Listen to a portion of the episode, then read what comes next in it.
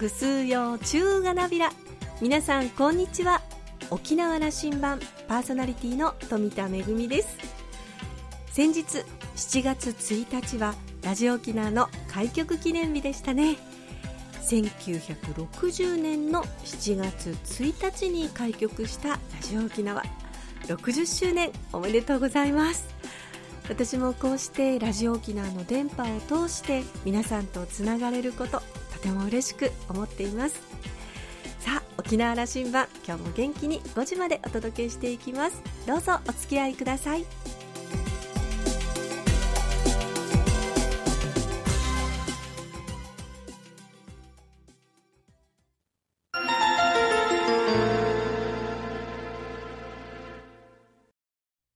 那覇空港のどこかにあると噂のコーラルラウンジ。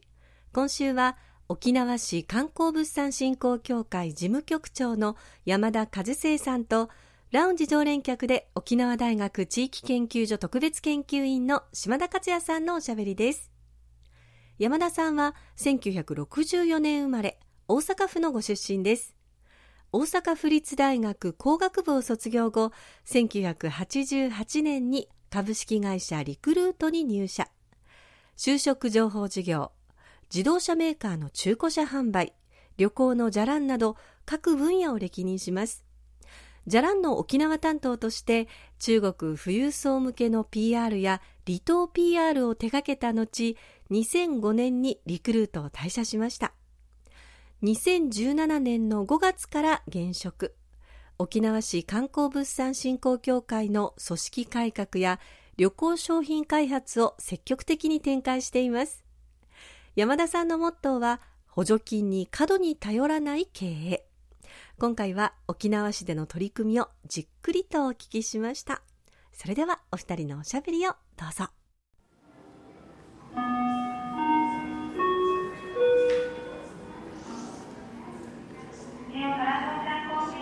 沖縄市の話ですけどもね、はい、僕はあの沖縄市に3年半前、はい、あの山田さん来た時に多分宿題がね3つぐらい出てたんじゃないかと思ってるんです。僕のですか、うん。はい、あの多分受けたはずですよ、それは、うん、健全経営するんだとい。う話、それから儲かる組織にして町に還元するんだという話、そして将来展望。はい。えっと、どうです？振り返ってみて。すごく簡潔に。あ、えっとですね、あのこれは実は町の皆さんがすごく味方になっていただいたので、うん、えっと、僕的には実は楽でした、うん、あの具体的に言うとあの、まあ、我々が修学旅行で、えー、たくさんの生徒を街歩きで、えー、街の中を歩かせますと、うん、で歩くだけではなくてドルで買い物体験とかをさせて,、えー、させてるので、えー、それこそ街中に実はドルを落とす仕組みを作りましたと。でそういうことをやっていると,、えーと、町の方々が、えー、沖縄市観光物産振興協会頑張ってるとか、うん、頑張れとか、まあ、もっと言うと日々のおはようとかみたいなところで、えーと、応援していただいてますね。そう感じておられた、はい、よかったそれは。あの、はい、山田さんぐらいのパワーが来ると我が沖縄市の町はあのポンと大きなあの石があの池の中にポンと来たようなもんですよ。いやいやいやそれでねそれにはやっぱりね波風が立ったり抵抗勢力というのも出てきたりするんだけども、はい、それはあのちゃんと追い風にあそうですね、あの逆向いたら完全に追い風ですし。どういうことかというと地域の皆さんの話、はい、それから、えー、職場も大きな職場ですから、はい、そこで方向が多分変わったはずだったりするときに、みんなとベクトル合わせるっていうのは苦労なさったはずなんですよ。うんと今から思うと、実は苦労はあんまり実は感じてなくて、当時はもちろんありましたよ、うん、なんで分かってくれないんだとか、うん、なんで僕の言うことが分かってくれないんだみたいなことって結構あるんですけれども、まあ、そもそも分からないもんだっていうふうに話を 実は、あの思ってまして、えっと、でも、えっと、彼らのあうちの職員の町に対する思いって実はかなり熱いんですね。ここはそうですよ、はい、はい。でそこが、えっと、街を良くする街に、えっと、経済効果をもたらす街のことをたくさんの方に知ってもらうみたいな実はあの目標は一緒なのでそこのやり方が若干違うだけで、えっと、ベクトルは実は同じ方向に向いてました。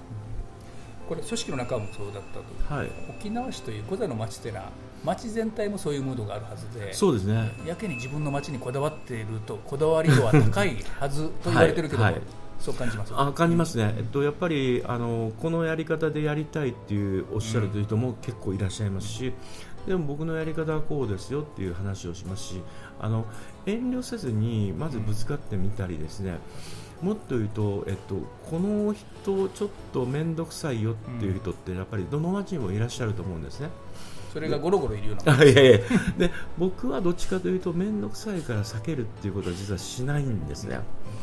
えー、そういう方にはできるだけ可愛がっていただこうと思って、えー、携帯電話でわざわざ電話したりですね、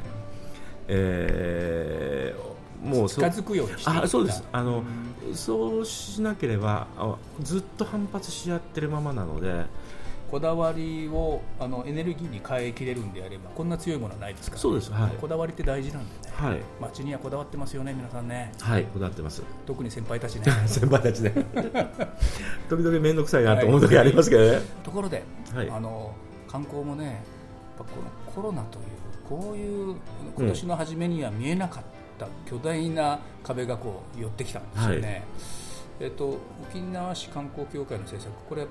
まあ、突出してましたよ、いやいやいやあの面白いことなさったと思う、うん、これ、ぜひあの、えっと、ノウハウを紹介する、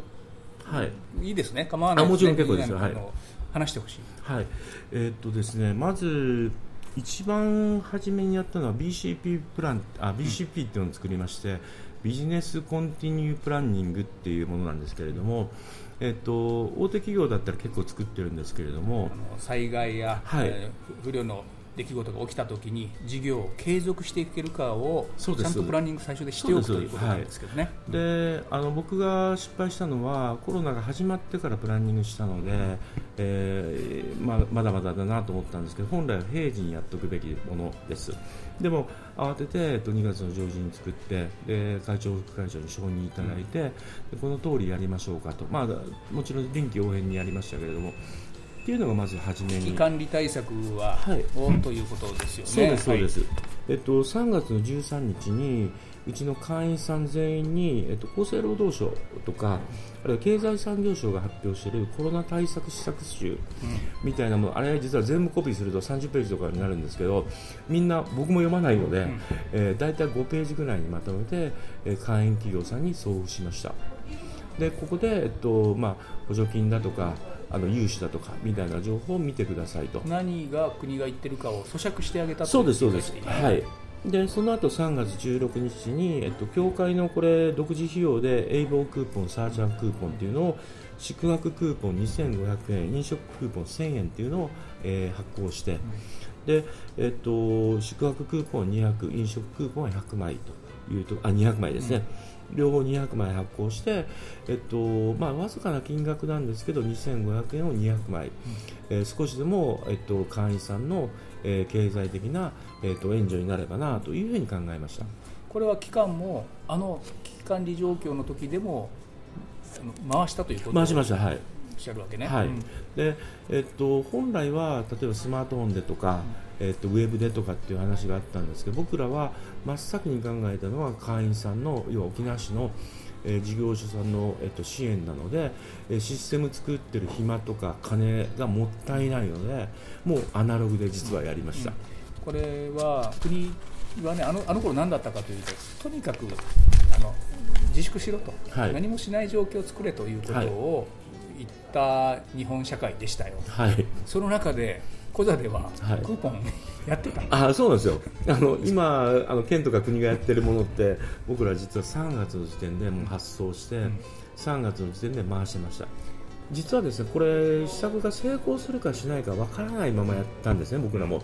ただこれやることが今の時点でベストだと思ったのでやりましたとで、えっと、やらないよりもやった方が絶対に、えっと、我々の、まあ普段可愛がっていただいている会員さんのためにもなると思ってまあまあそこそこの信念を持ってやりました。これ気持ちへのそのなんていうかなメッメッセージ性を持たせたということもありますね。というふうに僕は思うんだけども、はい。えっと、実はおっしゃる通りで、えっと、それ以外にうちの協会は4月から9月の会費をゼロにしてるんですね。で普段は我々会会員さんからの会費も収入の一つになってますけれどもこの時期に会員さんに会費くださいって僕は言えなかった。で、えっと、請求書を出すという行為はあの簡単なんですけどじゃあ面と向かって今月会費くださいよってあの例えば島さんに、えー、言えるかっていうとあの言えない。でこれはうちの職員全員言えないって判断したのであとは、えっと、ゴールデンウィーク中は、えっと、ヤーグマイ映画祭っていうのが、うん、我々もあのサポートさせていただきました。これはあの沖縄市であのロケされた映画の無料放送だったり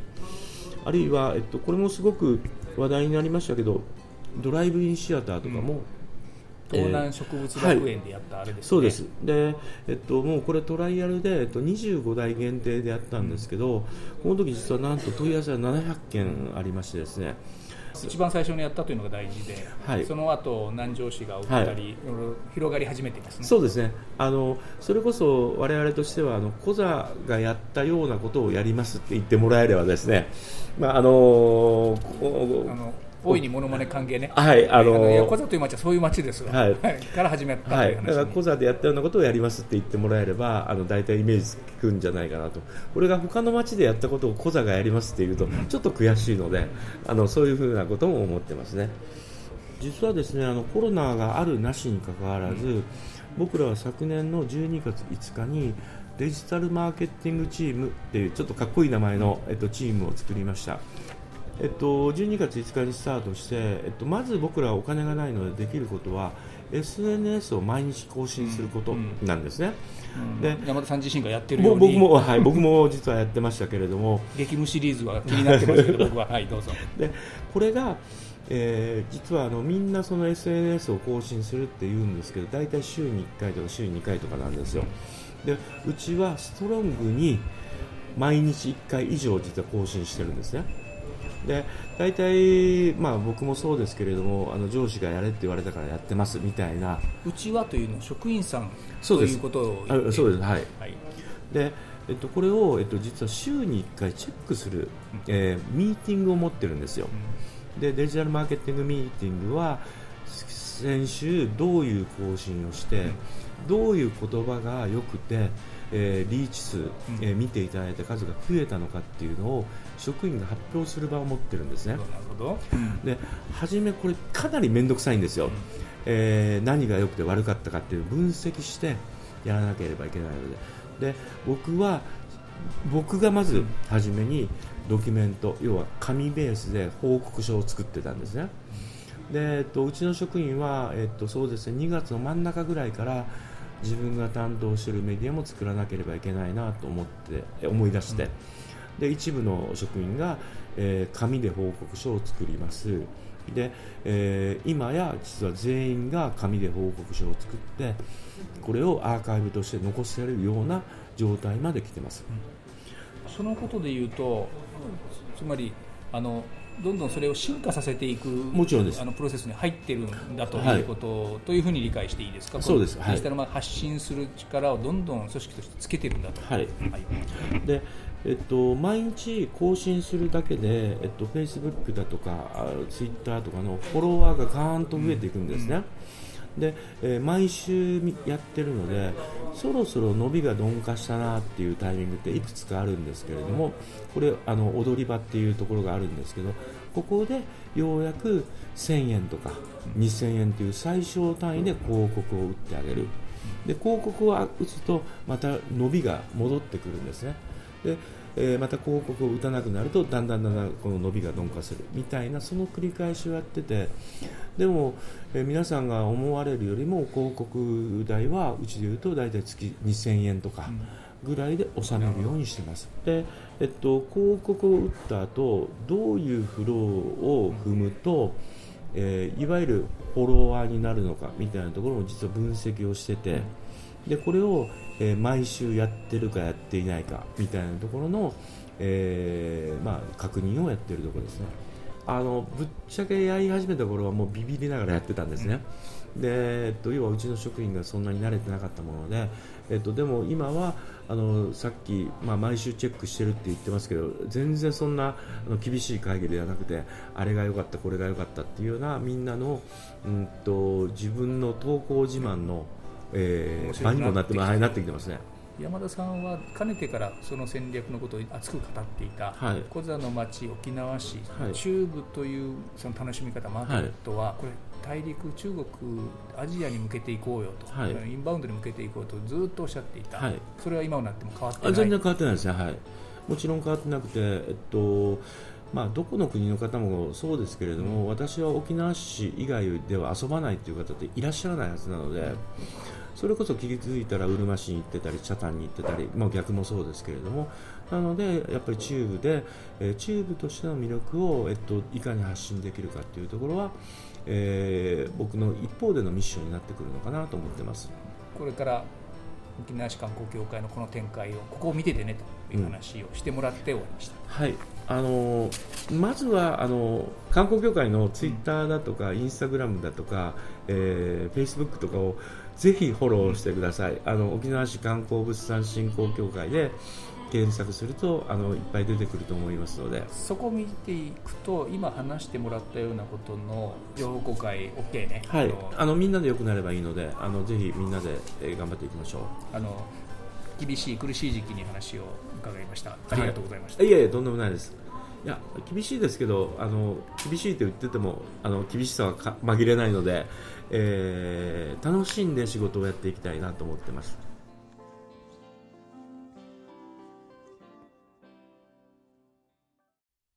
厳しい中でも楽しんで仕事をしたいとおっしゃっている山田さん。コロナ禍の中でもクーポンの配布や映画祭そしてドライブインシアターと次々と楽しい仕掛けがありましたよね。今年は全島エイサー祭りが中止という本当に残念なニュースがありましたがそんな中でも心に常にエイサーをと呼びかけマニアに大人気のマンホールカード、えー、沖縄市のエイサーの街エイボーが描かれた、えー、マンホールカード沖縄市バージョンを配布するなど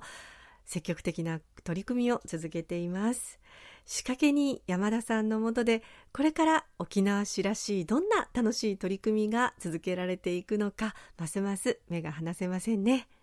お話を終えて島田さんは山田さんのフェイスブックの激務シリーズ実に楽しいです。いつも美人さんと一緒の様子がアップされています。先月出版されたリクルート OB のすごい街づくりでは山田さんもかつての同僚たちと共同執筆者に名を連ねています山田さんの活動は良い意味で異彩を放っていて今後とも注目したいと思いますというコメントでした今週のコーラルラウンジは沖縄市観光物産振興協会事務局長の山田和生さんとラウンジ常連客で沖縄大学地域研究所特別研究員の島田克也さんのおしゃべりでした。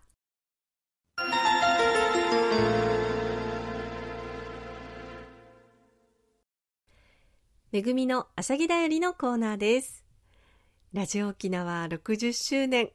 おめでたいですね。えー、私はもともとラジオっ子として、ラジオ沖縄の番組を聞いてきました。小学校の高学年くらいからでしょうかね。えー、よくラジオを聞くようになって、そしてそのうちにリクエストのハガキをせっせと書くようになって、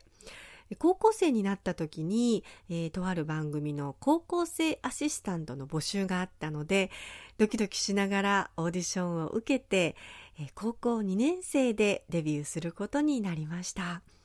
それからは、えー、高校卒業してからも、えー、まあ、当時ヤング番組とかって呼ばれてた あの深夜の番組を担当させていただいたりそれからあの音楽のねランキング番組リクエスト番組なんかを担当させていただいたりともうあのいろんな番組を担当させていただいたんですけれども私も数えてみるとあなんと30年お世話になってるんだなと思って自分でも、えー、びっくりしますけれども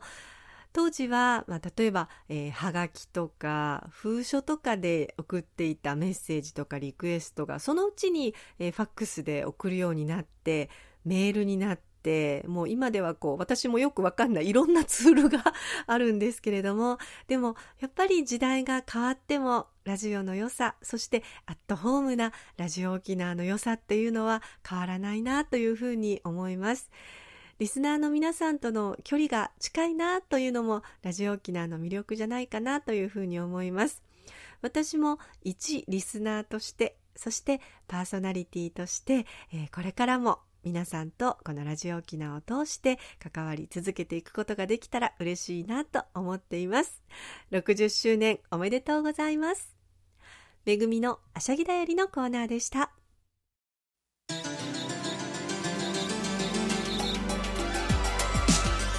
ラジオ沖縄ではラジコでの配信を行っています。スマートフォンやパソコンでリアルタイムでお聞きいただけるほか1週間の振り返り聴取も可能です。